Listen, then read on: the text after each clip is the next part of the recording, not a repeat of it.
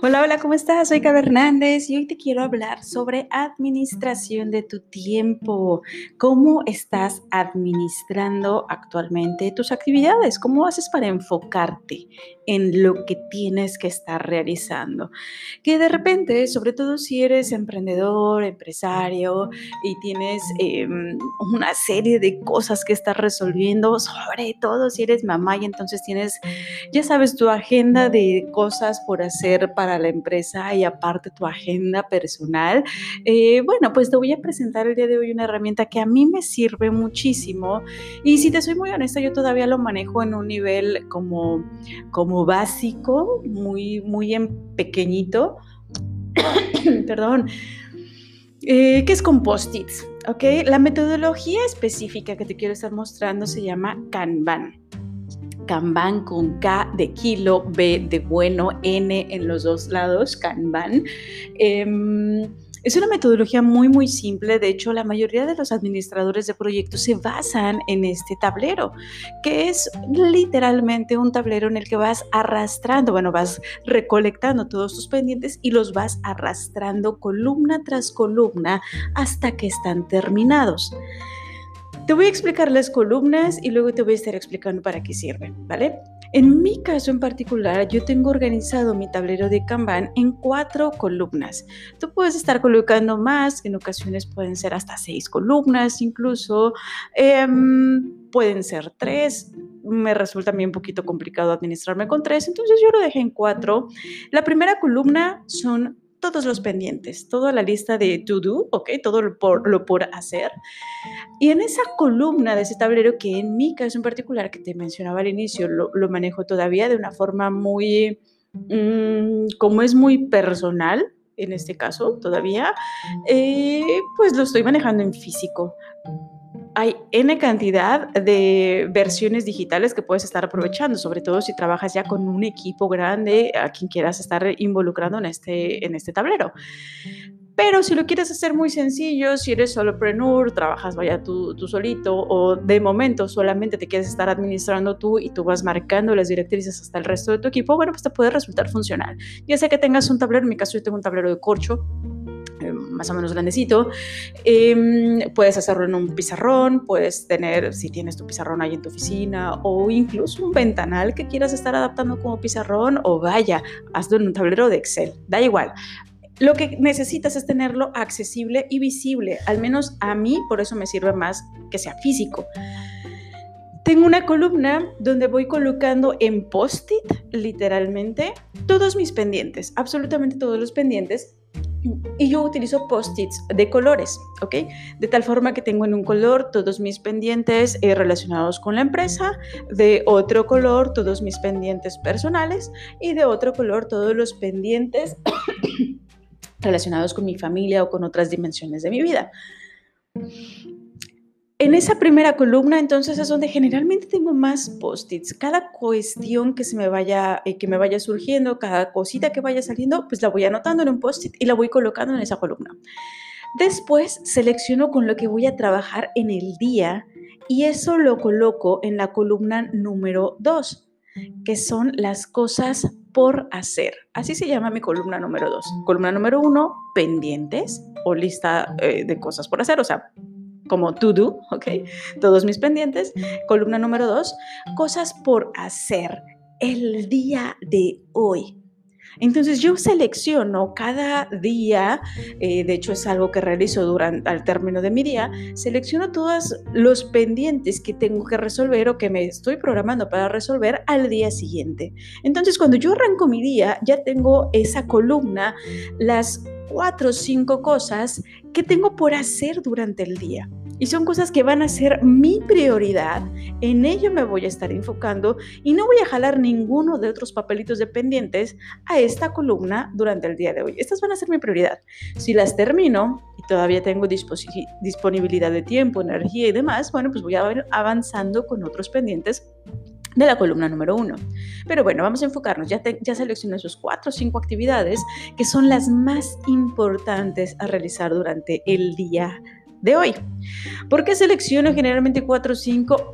Casi siempre en esa lista de cosas por hacer tengo cuestiones importantes, cuestiones que pueden ser em, relativamente urgentes en cuanto a entregables y bueno, mis actividades eh, más relevantes de las otras dimensiones de mi vida como em, por ejemplo si tengo alguna eh, junta de padres de familia, si tengo alguna eh, visita o alguna sesión con, con amigos, cositas así, ¿vale? Eso lo voy colocando en mi día. No lo intento saturar porque al inicio solía caer en ese pequeño error de, ay, si yo hoy voy a hacer 25 actividades, ¿por qué no? Pero me olvidaba de que la vida pasa. Y entonces de repente a lo largo del día pueden surgir otro tipo de cuestiones, no sé, algún cliente que, al cual hay que darle seguimiento, alguna situación, cualquier cosa que pueda estar surgiendo, simplemente, mm, no sé, que mis hijas requieran de algún apoyo en particular para ciertas cosas, cualquier situación. Entonces busco dejarme el tiempo suficiente. Por eso para mí es súper importante la planeación. Cuando te empiezan a atacar las urgencias es porque estás pateando la lata sobre cosas importantes y hasta que se vuelven urgentes es cuando, lo, cuando tienes que estar resolviendo todo. Entonces entre más tengas facilidad para estar planeando ciertas cosas, pues vas a llevarte una vida mucho más tranquila, mucho más relajada y te va a ser un tanto más funcional quizá esto. Si en tu vida hay muchísimo, por el giro de negocio, por lo que quieras, hay muchísimas urgencias que atender, te sugiero que selecciones entonces menos actividades ya sea que todas tus urgencias estén en tu columna número uno y las puedas estar colocando en la columna número dos de forma adecuada para resolverlas todas oportunamente, o asegúrate de estar colocando aquí las cosas importantes, ¿vale? Pon las cosas importantes sabiendo que pueden haber algunas urgencias que te van a estar distrayendo, vamos a decirle así, eh, durante el día, pero que tu foco se quede en al menos esa una o quizá dos cosas importantes que tienes que estar haciendo en tu día a día, ¿vale? Bueno, vamos a imaginar y seguimos con mi ejemplo. Tengo esa columna 2 con esas cinco actividades y luego las voy a estar seleccionando para pasarlas a mi columna 3, que son las cosas en proceso. ¿Qué voy a colocar ahí? En esa tercera columna solamente voy a tener una hojita, un post-it, una actividad, solamente una. Yo, Carolina, estoy trabajando en este momento de forma mucho más independiente, eh, que estoy trabajando con un tablero Kanban exclusivo, personal, así lo realizo. ¿Qué pasa si tú estás trabajando y ese tablero no es un tablero personal, sino es un tablero colaborativo? Si estás trabajando y estás colocando ahí todo lo de equipos. En un momentito más te lo voy a contar, pero básicamente pues ahí estarían el resto de las personas, ¿vale? Todas las actividades que están en proceso del resto de tu equipo. Sugerencia, siempre tengan una cosa.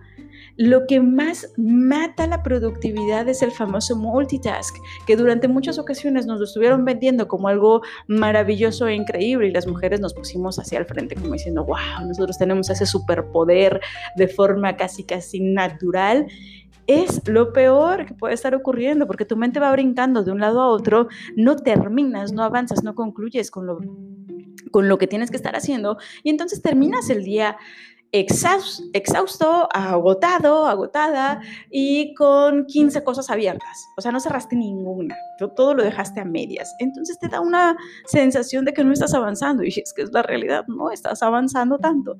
Así que si tú pones una sola cosa y la terminas, no te mueves de ahí hasta que lo termines, entonces tienes de una forma mucho más sencilla esa tranquilidad de que vas avanzando. Ahora, para que esto funcione sabiendo que hay actividades que pueden tomar mucho tiempo, todas esas actividades que pueden tomar mucho tiempo, yo las fragmento en actividades que no me tomen más de una hora, cinco horas como máximo. Es decir, es saber que yo las puedo estar concluyendo en una jornada de trabajo sin ningún inconveniente. Cuando yo puedo estar haciendo eso, entonces tengo, dado que el tablero generalmente lo tengo enfrente de, de mi zona de trabajo, me enfoco continuamente en ello.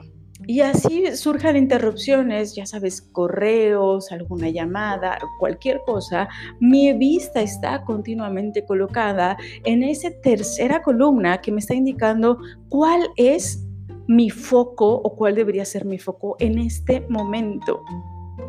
Me recuerda continuamente que solo hay una cosa por hacer y es la que estás haciendo en este momento.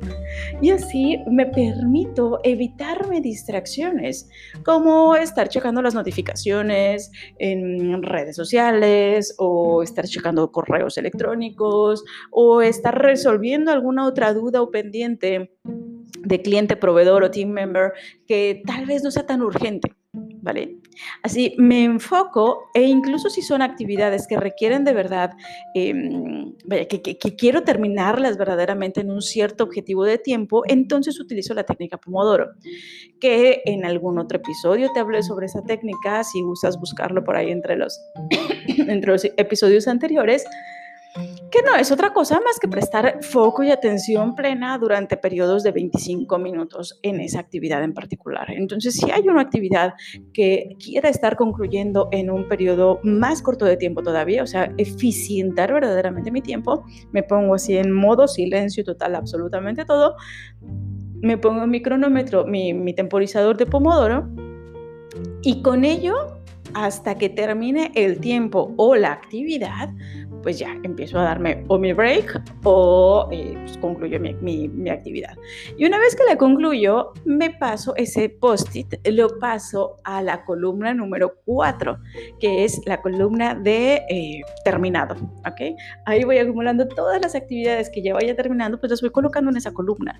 Y al término de la semana resulta muy bonito estar viendo ese tablero con todas las actividades que se estuvieron eh, finalizando, da esa sensación de, estar avanzando. Ahora, ¿qué ocurre si estás buscando un tablero colaborativo? En ese caso, a menos que estés trabajando en un espacio em, físico, lo puedes estar haciendo perfecto. Pueden poner objetivos en muchas ocasiones, es decir, qué tipo de proyectos son los que se van a estar visualizando ahí. En ocasiones pueden ser, por ejemplo, todo lo relacionado con el tema de ventas. Y ahí pueden estar apareciendo, en vez de pendientes y bla, bla, bla, puedes estar poniendo las fases por las que van apareciendo tus clientes, por las que van migrando desde leads, ¿ok? O esos prospectos que tienes por ahí, esos curiosos que te pidieron más info o lo que sea, y luego los vas migrando de columna a columna, los que ya tienen un presupuesto, a los que están en proceso de seguimiento y los que ya están con contrato firmado. Por poner algún ejemplo, ¿no? De los cuatro posibles líneas. Si es lo que quieres es estar administrando tal cual los proyectos, sería más conveniente que lo hicieras en una versión digital. Te digo, hay varias plataformas, varias apps que puedes estar utilizando para ello. Em, pero básicamente pues se colocan todas las actividades que, corresponden junto con los responsables y este tablero pues se va dividiendo como por, por personas o se va fragmentando por personas y el administrador de cada tablero puede estar viendo qué es lo que están haciendo los demás. Así que si tienes un equipo de trabajo, pues ya puedes estar monitoreando de una forma más sencilla toda su lista de pendientes. Incluso tú puedes estar anexando ahí todos los pendientes que quieras estar delegando en cada uno de tus miembros del equipo y vas viendo cómo ellos los van moviendo, a qué es lo que van a estar realizando durante el día o durante la semana, dependiendo cómo se vayan organizando con ese segundo, em, segunda columna, qué actividades tienen en proceso y cuáles están cumpliendo día con día. El tablero Kanban yo siento que es algo muy, muy práctico para poder estar monitoreando em, tanto tus actividades personales, estar organizando tus propias actividades, como estar monitoreando también a tu gente. Cuando, como lo tienes de una forma más visual, al momento de estar asignando las funciones y las responsabilidades, incluso a ti mismo como líder te da esa facilidad de estar visualizando qué tanta carga de trabajo tienen cada uno. Porque siendo muy honestos, de repente delegamos actividades y no nos percatamos de la cantidad de trabajo que le asignamos a, la persona más hábil que tenemos en el equipo y que de repente sí lo estamos saturando y que podría haber otras personas con menor carga de trabajo en quien nos podríamos estar apoyando para hacer algunas cosas o podríamos estar redistribuyendo ciertas funciones pues para estar asignando nuevamente las actividades a personas que tengan la habilidad pero que también tengan la disponibilidad de tiempo para poder estar cubriendo dentro del periodo de tiempo que queremos estar asignando.